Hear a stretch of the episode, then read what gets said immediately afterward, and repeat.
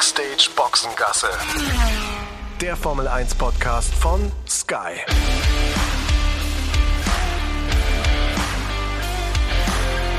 Mit Sascha Roos, Peter Hardenacke und Sandra Baumgartner.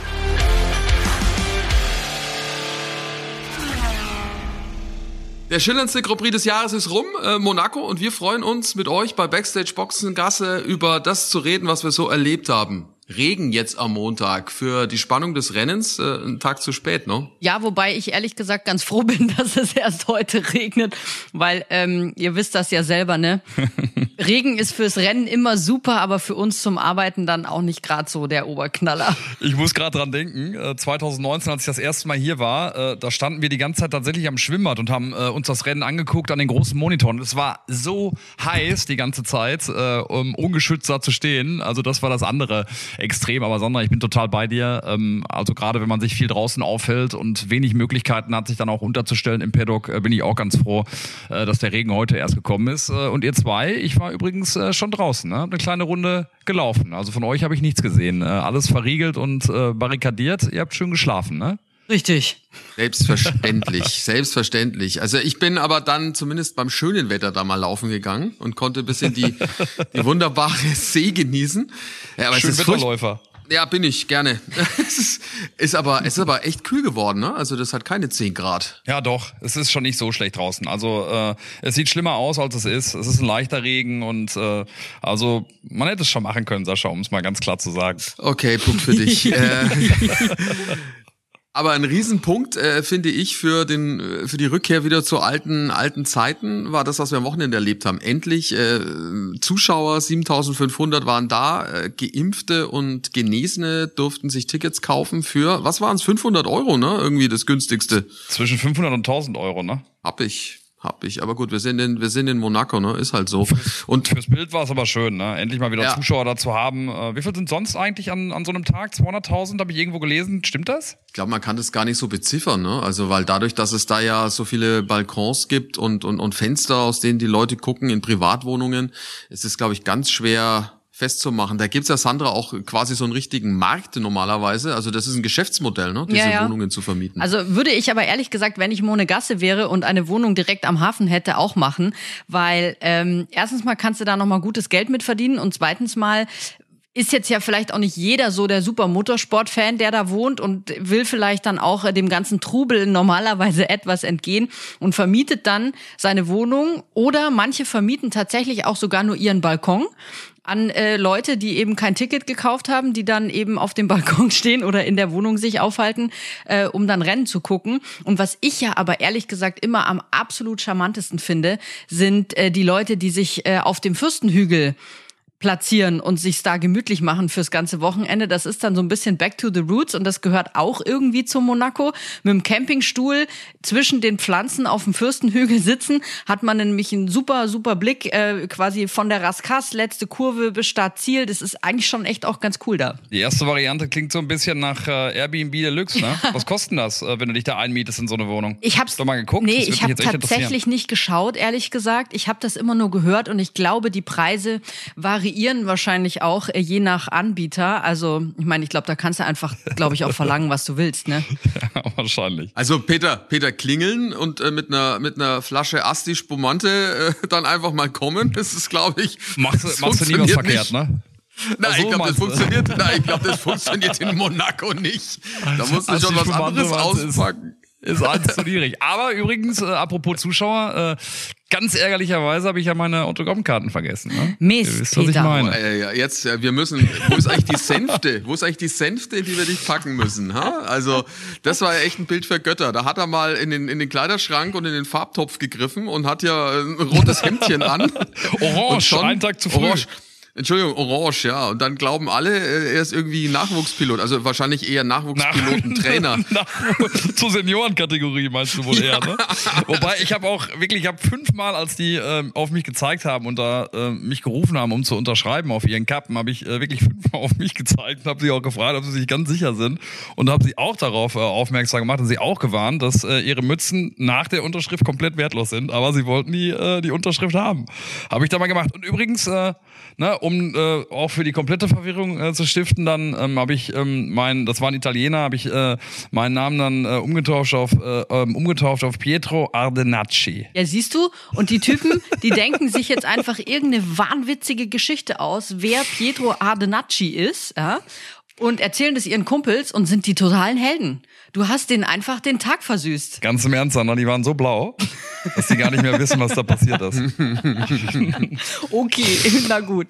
Bisschen zu viel Asti Spumante. Wer bei, bei Wind und Wetter joggen geht, der hat sich das auch verdient. Definitiv. So sieht das nämlich mal ja. aus, mein lieber Sascha. Ja, da muss ich noch ein bisschen was lernen von dir, sehe ich schon. Ja, aber hier nochmal wegen den Campingstühlen. Das ist für den Albert natürlich auch ganz gut, weil der spart sich den Gärtner da an seinem Hügel, weil die da normalerweise ja alles platt trampeln. Also das ist äh, ein guter Spot. Also als Tipp für diejenigen, die zum Monaco Grand Prix mal kommen wollen, im nächsten Jahr dann hoffentlich wieder normal. Äh, das geht da schon, also da kann man schon hin. Also man muss keine 500.000 und noch noch mehr ausgeben. Äh, Da man reicht ja hat da schon ganz guten Blick. Der langt da auf jeden Fall. Na gut, vielleicht braucht man den auch, weil dann da äh, ist Gegröle relativ groß ist, glaube ich, dort auf der Seite. Ja, da ist, Übrigens, da ist normalerweise ist da immer ein bestimmter Typ, den kennt ihr auch, da bin ich mir sicher, weil den sieht man nämlich auch, wenn man ähm, über die Brücke geht und auf diesen Hügel hochschaut. Da gibt's einen Typen, der hat so einen ähm, einen Helm auf und der ist äh, so ganz silbern, kräftig glitzernd und gerade in der Sonne sieht man diesen Typen mit diesem Helm immer, der hat immer ein Megafon dabei und schreit dann quasi von dem Hügel mit dem Megafon die Fahrernamen runter und man sieht und wie gesagt hört ihn halt auch und die Fahrer, ich habe das schon mehrfach erlebt, die drehen sich auch alle um und winken hoch und finden den irgendwie super. Der ist normalerweise jedes Jahr da, dieses Jahr halt leider nicht, ne? Aber nächstes Jahr sehen wir ihn dann vielleicht wieder. Apropos Fahrer und Winken, ähm, Peter, du warst ja da mit dem Timo Ausgang der Boxengasse gestanden, ähm, auch als es zur Fahrerparade ging. Das war jetzt die erste Fahrerparade, die wir wieder erlebt haben. Also dass da alle Fahrer auf so einem Truck um den Kurs rumgefahren sind seit was was Abu Dhabi 19. Ne? Muss ja wahnsinnig Genau so sieht's auch aus. für dich gewesen sein, wie die da vorbeigelaufen sind. Ja, schönes Gefühl einfach, ne? Alles, was, was Richtung Normalität geht, äh, nehmen wir ja gerne mit. Geht ja für uns genauso. Wir warten ja auch alle ähm, mehr oder weniger komplett darauf, dass wir mal wieder ohne Masken uns da irgendwie auch präsentieren können vor der Kamera und auch mal wieder sehen, was äh, unser Gegenüber äh, an Mimik zeigt, ähm, was es ja auch nach wie vor nicht einfach macht, aber okay. Wie gesagt, äh, geht ja alles in die richtige Richtung. 7.500 Zuschauer waren dabei, äh, die Fahrerparade gab's ähm, und ich glaube auch, äh, die Fahrer haben das ähm, sowas von, von genossen. Ähm, Sandra, ich glaube, du hast ja auch das ein oder andere Interview noch geführt, ähm, als, äh, als die Jungs da zu der Fahrerparade hingegangen sind. Also war was ganz Besonderes. Äh, kann man manchmal auch sehen, ne? wie, ähm, wie man für vielleicht äh, gewöhnliche Dinge dann auf einmal doch wieder auf einen ganz anderen, äh, auf ein ganz anderes Podest stellt. Also ich fand's großartig. Ja, ging mir auch so, als ich da eben stand und gewartet habe auf zum Beispiel Mick Schumacher, mit dem wir da verabredet waren vor der Fahrerparade. Und dann siehst du alle Fahrer. War seine erste. War seine erste, stimmt, genau, seine allererste Fahrerparade. Wahnsinn auch, ne? Aber das war, das war wieder so ein Gefühl von, ja, von Normalität im Prinzip. Und es war einfach auch cool zu sehen, weil das sind ja immer diese schönen Momente, wenn man da steht und dann auch die Fahrer sieht, wie sie untereinander agieren. Und da habe ich eben auch wieder so Szenen beobachtet, auch zwischen, zwischen Mick und Sebastian, die sich wirklich tatsächlich echt gut verstehen und die dann da beisammengestanden haben und äh, zusammen geratscht haben und äh, sich nochmal gegenseitig auf die Schulter geklopft. Und da merkt man dann auch so, wir hatten ja diesen tollen Beitrag im Programm, wo die beiden zusammen Memory gespielt haben, Peter, ne? Und da merkt man halt auch, wenn man das dann auch so mal abseits nochmal sieht, das ist auch bei denen wirklich nicht gespielt. Die mögen sich wirklich einfach gerne und die haben ein besonderes Verhältnis. Peter, du warst ja bei diesem Memory-Spiel mit dabei, ne? Also das fand ich auch ähm, ganz tollen mit dabei. Moment Ich hab da. Spiel geleitet, Sechs lieber zu Sascha. zwei. Entschuldigung, also du warst, du warst der Showmaster. Entschuldigung, du warst der Showmaster. Du bist nicht nur der, der bei Wind und Wetter äh, rennt. Du bist nicht nur derjenige, der mit orangen Hemd äh, Ja, mit Künstlernamen unterschreibt, sondern du bist natürlich auch der Showmaster, der die Ganz Showtreppe genau. erstmal nach oben Ganz läuft. genau. Was jetzt noch fehlt, ist das Glitzerjackett. Das möchte ich das nächste Mal sehen. Also Genau. ernsthaft. Silber angesprüht. Und ja, selbstverständlich. Und du bist derjenige, der äh, quasi mit den beiden diesen Moment erleben durfte, ja, um äh, in diesen äh, hohen Tönen noch weiterzureden. Wie war das? war, glaube ich, schon ganz, Ich ganz witzig da oben, Ja, ne? ich lasse es ausklingen. Nein, Ja, aber das ist war, gut. Das war, äh, nee, das war wirklich auch super, ne, weil letztendlich auch da ja ein paar Sachen zusammengekommen sind. Also wir durften mal wieder in eine Hospitality, äh, das ist ja auch äh, mehr oder weniger seit äh, Abu Dhabi 2019 nicht mehr der Fall gewesen. Ähm, wir durften uns da mit zwei Fahrern treffen. Zudem noch Sebastian und Mick, äh, unsere beiden deutschen Protagonisten, denen wir so die Daumen drücken, äh, die zudem auch noch Freunde sind äh, und mit denen da dann für 20 Minuten ähm, ja, Memory spielen. Ähm, das war, das war super. Ähm, definitiv. Ähm, hat Spaß gemacht. Ähm, ich glaube, den beiden auch. Ähm, Mick ist in Führung gegangen äh, mit 2-0. Und äh, Sebastian hat das Ganze dann am Ende äh, mit 6 zu 2 gewonnen. Das Ergebnis habe ich mittlerweile gelernt, weil er mich dreimal darauf aufmerksam gemacht hat. Ich habe es äh, als ähm, 5, als 5 zu 3, glaube ich, am, am Anfang ja. gewertet. Nee, aber war, war super. Ähm, Sebastian, glaube ich, hatte ja eh ein überragendes Wochenende. Mick hat's auch Spaß gemacht. Also ähm, gerne wieder. Was war da drauf nochmal genau? Ich meine, ich hatte, ich ehrlich gesagt, das war ja ein, ein Heiligtum, dieses Memory-Spiel. Es lag zwar bei uns in der, in der Redaktion im, äh, in unserem Container drin, aber anfassen durfte ich es nicht wirklich. Ja, zu Recht. Äh, was war, was war da, was, was war da genau drauf? Es waren die Bilder drauf, ne, aus gemeinsamen, gemeinsame Vergangenheiten, ne? Ja, genau. Also Motive und Ereignisse, mit denen die beiden was verbinden äh, konnten. Also zum Beispiel, äh, was ihre Hobbys betrifft, äh, Mick Fußball spielend, ähm, äh, Sebastian auf, auf einem Motorrad sitzen, auf einem Zweitakter, glaube ich, war es in dem Fall, oder die Vespa, ich weiß es nicht mehr ganz genau. Ähm, dann ähm, der, glaube ich, erste Sieg von äh, Sebastian in Monaco war es, ähm, ein Sieg von, von Michael in Monaco, also und und und. Es waren insgesamt 16 äh, Karten, also acht Pärchen und ähm, zu jedem Pärchen konnten die beiden was erzählen und wir hatten am Anfang ein bisschen äh, die Problematik zu gucken, wie äh, setzen wir das Ganze auf, fangen wir sofort an äh, zu plaudern, äh, wenn die erste Karte umgedreht wird oder spielen wir ein bisschen. Also als ich irgendwann aufs Ohr gesagt bekommen habe, wir haben noch drei Minuten, lag ein Pärchen offen, da bin ich ein bisschen ins Schwitzen gekommen, weil ich dachte, okay, also mit einem 1 zu 0 können wir hier nicht rausgehen. Weil manchmal ist es ja tatsächlich so, dass wir da sehr an die Zeiten gehalten werden und äh, irgendwann, wenn die Klappe fällt, äh, du auch unverrichteter Dinge manchmal nach Hause gehst, traurig.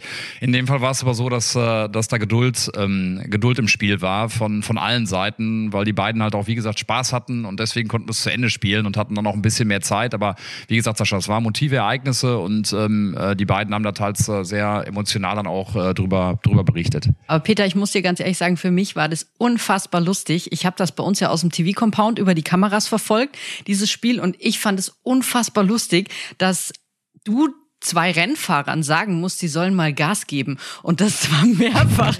das war ja wirklich so, hier, wir müssen jetzt mal Gas, wir müssen jetzt mal Gas und so.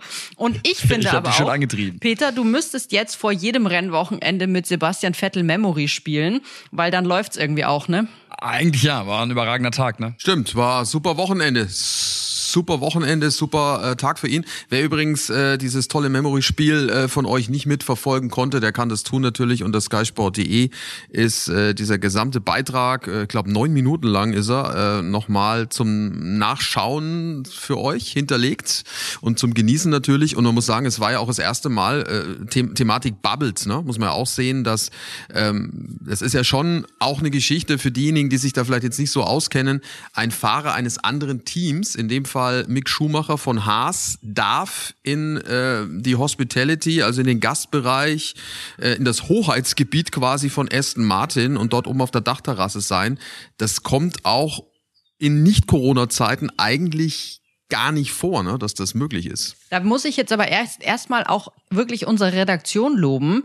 Eine, ich sag mal, ähm, absolute Meisterleistung, das so hinzuorganisieren. Das hat natürlich auch lange gedauert und wir haben halt auch super Glück gehabt, ne, dass die beide Teams diese Idee auch super fanden und da auch total gut mitgezogen haben und, und uns da sehr unterstützt haben.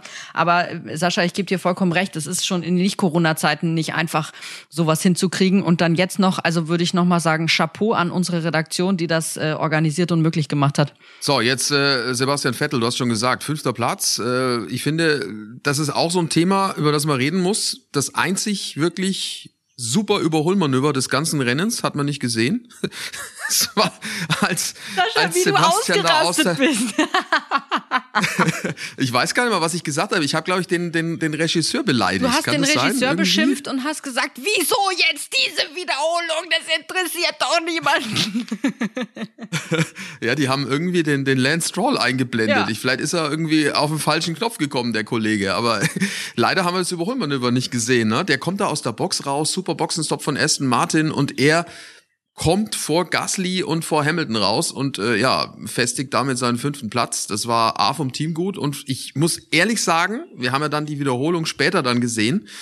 dass er da auf dem Pinsel bleibt, also auf dem Gas bleibt und da dagegen hält gegen Gasly, äh, das zeigt, da ist nicht nur ein kleines Flämmchen in ihm, da ist noch viel Feuer, weil äh, das ist sehr mutig gewesen an der Stelle. Aber ganz ehrlich, Sandra, wir haben ja auch schon so oft darüber geredet, weil wir viel mit ihm sprechen. Ich fand jetzt zum Beispiel an diesem Wochenende auch von Beginn an, dass er wirklich äh, äh von Anfang an gut aufgelegt war, was ja auch nicht immer der Fall ist. Also keine Ahnung, was da gerade im Hintergrund äh, vielleicht auch passiert äh, oder was, was, was der Sebastian weiß, was wir vielleicht nicht wissen. Ähm, aber das, was er am Sonntag ge gezeigt hat, war großartig und äh, hat ja dann auch in der Bewertung äh, nachher bei uns in den Interviews äh, von der Skala von 1 bis 10 von mir die volle Punktzahl bekommen, von Nico Rosbeck die volle Punktzahl bekommen und von Timo ja eigentlich auch mit 9,5. Er hat nur gesagt, dass die Mütze nicht richtig saß. Also das war das Einzige, was er auszusetzen hatte. Aber ähm, ja, überragende Leistung von Sebastian und zu Recht äh, Fahrer des, äh, des Rennens geworden. Ne? Ja, und ich bin da einfach so froh, wenn man dann irgendwie doch mal wieder den alten Sebastian wieder sieht. Und irgendwie hatte ich einfach, oder ich hoffe jetzt mal, dass bei ihm, ich sag mal, der Knoten so ein bisschen geplatzt ist und er final dieses Gefühl, was er ja immer haben möchte ins Auto, dieses Vertrauen ins Auto bekommen hat und jetzt auch einfach wieder bergauf gehen kann für ihn, weil wie der Sascha ja schon sagt, der ist einfach auch noch nicht fertig mit Formel 1 fahren und der will ja und ist glaube ich für ihn auch echt schwer dann immer so Rückschläge hinnehmen zu müssen. Bin jetzt gespannt, ob er jetzt dieses Wochenende, sage ich mal, so ein bisschen konservieren kann und dann mitnehmen auch nach Baku. Gab's noch, gab aber noch ein äh, Überholmanöver, ne, Sascha? Das von, von Mick in der ersten Runde. Da hat er schön den Mazepi mal gezeigt, wo, wo der Haken hängt. Ja, also sagen wir mal, er hat mal ordentlich die Ellbogen ausgefahren in der Löskurve. Äh, da muss man jetzt auch den Mazepin loben. Äh, der hat da nämlich aufgepasst, äh, weil das hätte auch ins Auge gehen können. Und dann hätten beide Teamkollegen äh, miteinander kollidiert. Äh, Mazepin hat da sehr umsichtig reagiert und hat dann nicht voll dagegen gehalten. Wenn das, glaube ich, ein Konkurrent gewesen wäre, der in einem anderen Team ist, hätte er, glaube ich, anders reagiert, der Mazepin, und dann hätte es gekracht. Also da bin ich mir ziemlich sicher. Also das war war schon hart, er ist vorbeigekommen und am Ende hatte der Mick ja dann Motorenprobleme. Ne? Da hat was äh, mit dem Benzindruck nicht funktioniert, deswegen ja, hat er ein paar äh, Runden sehr langsam fahren müssen, hat dann auch seine Position wieder verloren gegen Mazepin. Am Ende sich aber wieder rangearbeitet. Also wenn das Rennen noch, ich würde sagen, drei, vier Runden gedauert hätte, dann ähm, hätte er ihn wahrscheinlich wieder gepackt. Ja, aber lieber Benzindruck als Antriebswelle, ne? Oh Gott. Oh ja, also weil du, ah. weil du vorhin ja von der Fahrerparade äh, Parade geschwärmt hast, äh, da war bei Charles Leclerc die Welt auch noch in Ordnung, da wusste auch nicht, was passiert. Äh, auf der Pole stehend, dann dieser Stress mit dem kaputten Auto nach der Qualifikation, ist das Getriebe kaputt? Ja, nein, dann konnte er fahren, aber halt dann doch nicht so lang, ne? Antriebswelle. Und die haben sie nicht getauscht. Die haben alles getauscht, was an dem Auto kaputt war. Es gibt ja immer so eine Liste, wo man sieht, äh, was nach der Qualifikation bei den Autos getauscht werden darf unter Aufsicht der FIA ja, wenn es wirklich nachweislich kaputt ist. Und äh, da war ja einiges nachweislich kaputt am, am Ferrari. Die Antriebswelle haben sie nicht getauscht. Also es hatte nichts mit dem Getriebe offensichtlich zu tun. Ob es durch den Crash dann da einen Schlag gab im Nachhinein, kann ich nicht beurteilen, um ehrlich zu sein. Ich Dafür fehlt mir das technische Verständnis. Ich habe mit Timo da gestern noch drüber gesprochen, als wir da abends saßen. Er meinte, es kann natürlich schon sein, dass es, auch wenn es äh, links oder hinten links dann gewesen ist, dass äh, dass, äh, dass das durch den Aufschlag ähm, im Qualifying äh, so durchgezogen ist, ähm, dass es schon damit zu tun hat. Ne? Ich fand, ich äh, habe auch noch kein, kein so klares Bild ähm, darüber, weil äh, Helmut Marko natürlich ähm, die Pfeile, die er setzt, ähm, das macht er ja eigentlich im, im Wochentakt äh, ja auch Richtung Ferrari geschossen hat und gesagt hat, naja, das ist mehr oder weniger das gleiche gewesen wie beim, wie beim Max zum Beispiel 2018. Deswegen hätte es ihn jetzt nicht gewundert, äh, dass, dass sie da das Auto am Sonntag nicht auf die Straße bekommen haben.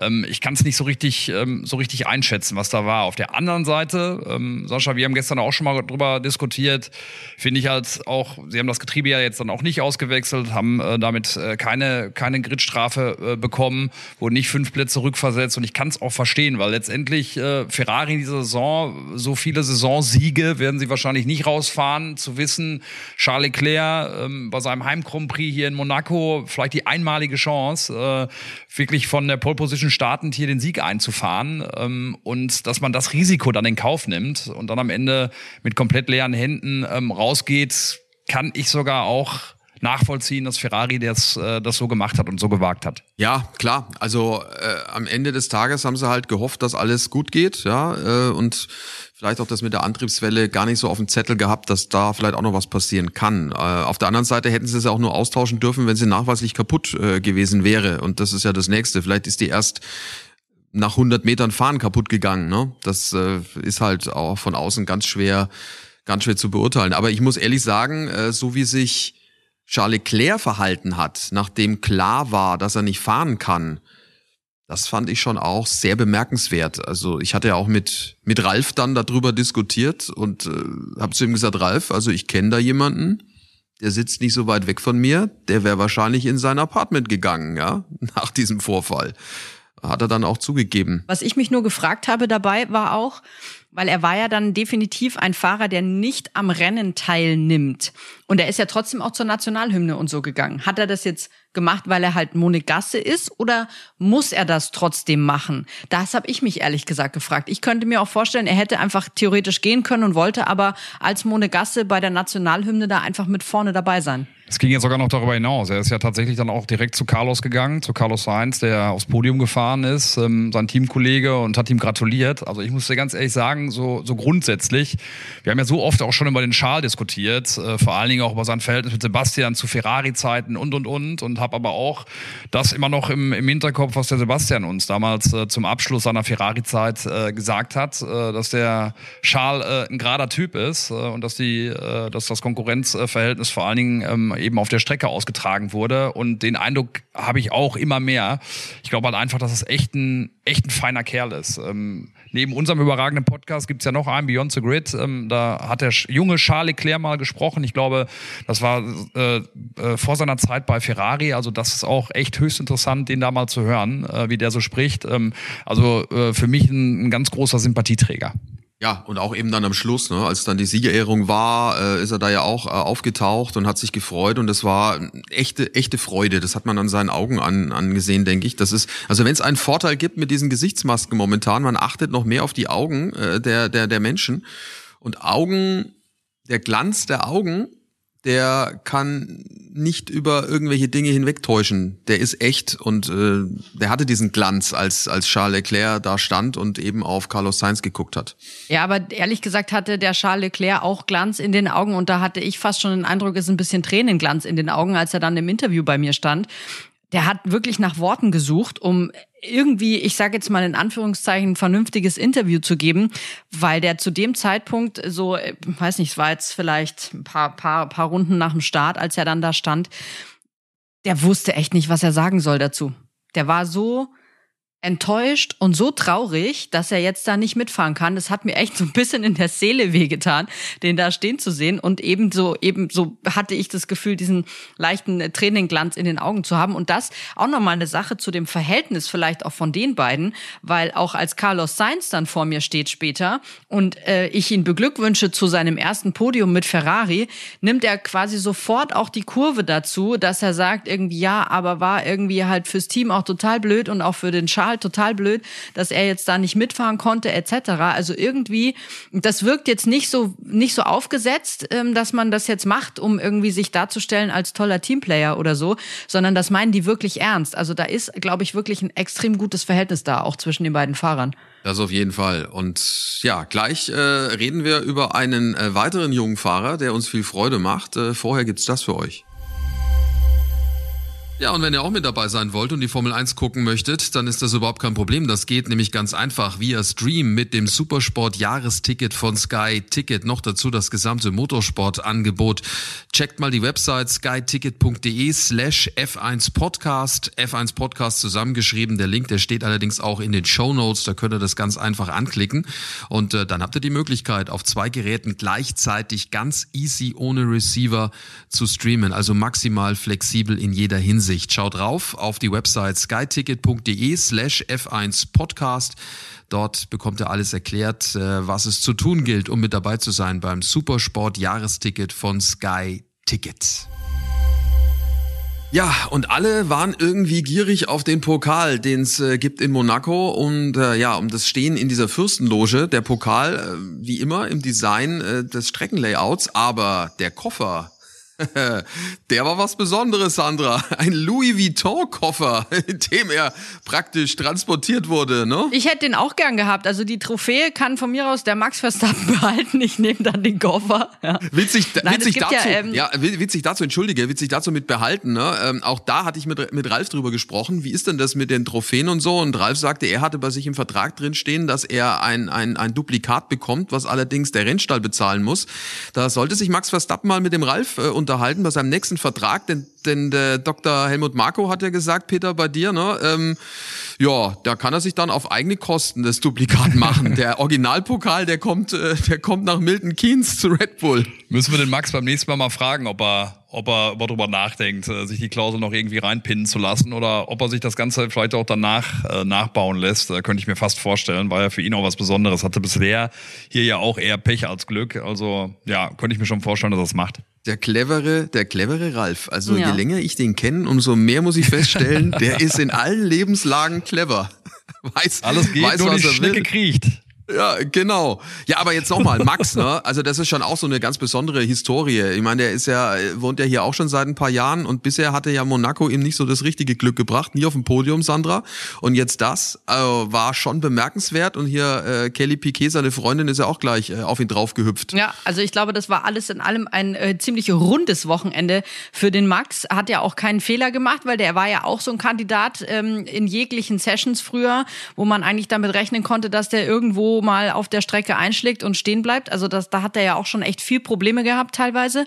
Und ich finde, dass er dieses Wochenende wirklich ein sehr sauberes Wochenende abgeliefert hat und dann auch, also ich finde ja immer, gut, ich meine, ich kann es nicht beurteilen, weil ich noch nie gefahren bin, aber ich kann mir vorstellen, dass so ein Monaco Grand Prix, wo es so eng ist mit diesen vielen Kurven, auch über diese Distanz echt sau anstrengend ist. Und das dann auch so vorneweg zu dominieren und die Konzentration einfach zu behalten und keinen Fehler dabei zu machen, finde ich extrem beeindruckend und daher total verdienter Sieg für Max Verstappen, der jetzt, glaube ich, so ein bisschen seinen, seinen Frieden mit Rennfahren in Monaco gemacht hat. Und klar, vielleicht hat es natürlich auch geholfen, dass die Kelly mit dabei war. Vielleicht hat sie ihm auch gesagt, hey, komm mir nicht ohne den das Louis Vuitton äh, Trophäencase nach Hause, ja, weil ich brauche das für was weiß ich was. Vielleicht tut ihm die entspannte Lebensart der Brasilianer tatsächlich ganz gut. Ne? Für uns ist es auf jeden Fall großartig, weil, wie gesagt, jetzt hat sich's wieder gedreht. Jetzt äh, führt Red Bull wieder vor Mercedes, Max vor, vor Lewis Hamilton, ähm, weil Sergio Perez ja auch äh, richtig gut unterwegs war, muss man ja auch sagen. Auch das macht ja Mut, wenn man auf den WM-Kampf äh, guckt, ähm, auch wenn er am Ende nicht an äh, Lando Norris vorbeigekommen ist. Äh, wer, glaube ich, allerdings mit ein paar Sorgenfalten nach Hause fährt, ist, äh, ist Mercedes, ne, ihr beiden? Boah, Wahnsinn, oder? Also zum einen die Pace, die nicht da war bei Hamilton, dann Strategiefehler, den sie gemacht haben, äh, ihn da so früh reinzuholen. Da gab's ja dann auch eine Schimpftirade von ihnen am Funk. Wir hatten Mercedes zu Recht auch oft gelobt, äh, was Strategie und äh, ja das Vorausschauen anbelangt, aber das war an dem Wochenende nix. Und bei Valtteri Bottas äh, klemmt die Mutter und die kriegen den Reifen nicht glaub ich, runter.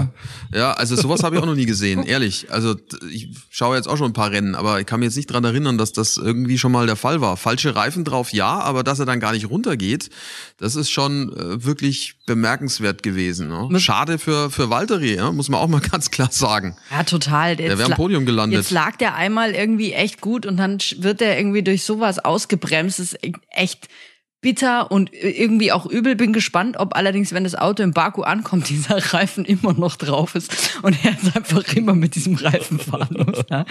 Vor allen Dingen muss man ja auch sagen, bei Mercedes, äh, also ich meine, so lange liegt es ja auch noch gar nicht zurück, dass sie den letzten richtigen Klops gesetzt haben, was die Boxenstops äh, betrifft. Äh, wo war es? Bei Rhein äh, 2020, äh, wo sie da mit den, mit den Reifen äh, komplett durcheinander gekommen sind äh, und George Russell am Ende, der ja damals für Hamilton gefahren ist, ersatzweise um den Sieg gebracht haben. Aber also da muss man demnächst vielleicht auch noch mal ein bisschen genauer drauf gucken auf, auf die Kollegen da von Mercedes, auch wenn äh, Toto da seine Mechaniker ja, richtigerweise auch noch mal komplett gelobt hat bei uns äh, nach dem Rennen, um da auch so ein bisschen abzufedern. Aber ähm, ja, wie gesagt, das hat man jetzt schon so ein bisschen im Hinterkopf auch bei, bei Mercedes. Ja, was es halt jetzt zeigt, ist das, was Dr. Helmut Marko ja schon die ganze Zeit äh, immer wieder erzählt. Er wird nicht müde, es äh, kleine Stachler. müdenartig, ja, immer wieder, immer wieder runter zu, zu rattern.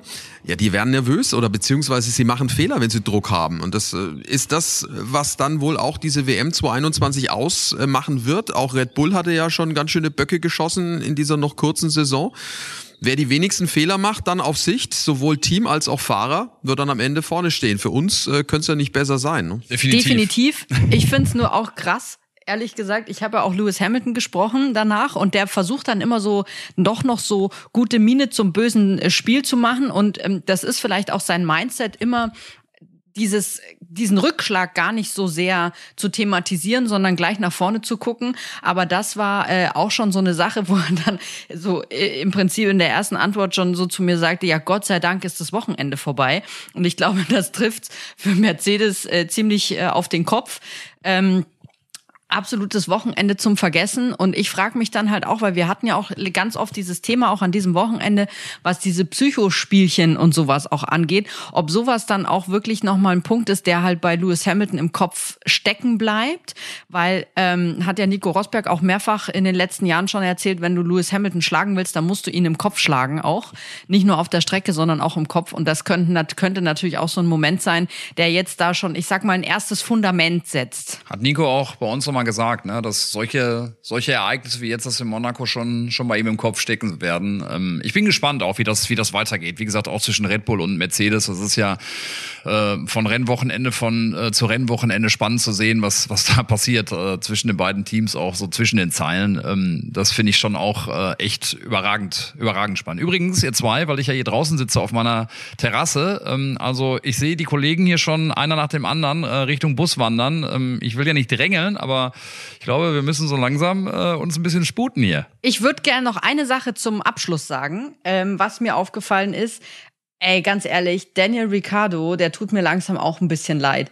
Der weiß nicht, was das Problem ist, warum er so viel langsamer ist als, als Lando Norris, kommt damit irgendwie auch echt nicht gut klar und ich fand's ganz schlimm zu sehen, dass einer, der eigentlich, ich sage jetzt mal, ein Monaco-Spezialist ist, hier wirklich so äh, viele Probleme hatte und hoffe echt, weil ich meine, McLaren ist ja auch ein tolles Team. Landos Leistung brauchen wir, glaube ich, äh, nicht groß auseinanderpflücken. Da wissen wir alle, dass die auch grandios war an diesem Wochenende.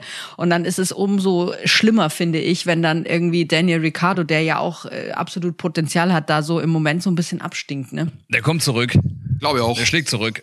Ich glaube auch. Baku wird seine Strecke. Schauen wir mal. Äh, auch eine ganz andere natürlich als jetzt Monaco. Äh, da haben eine riesenlange Gerade mit über zwei Kilometern.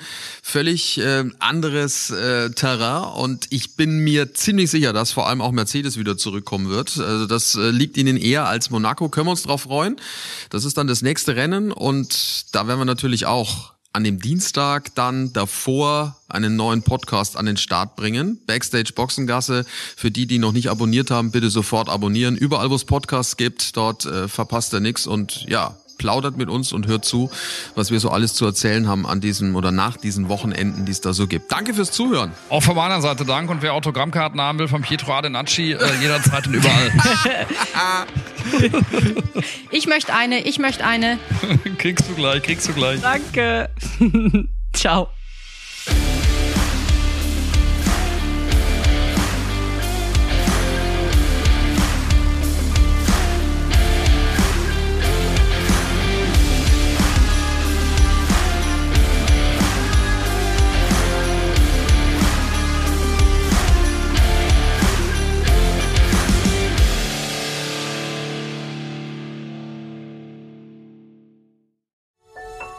Dies war eine Produktion der Podcast-Bande.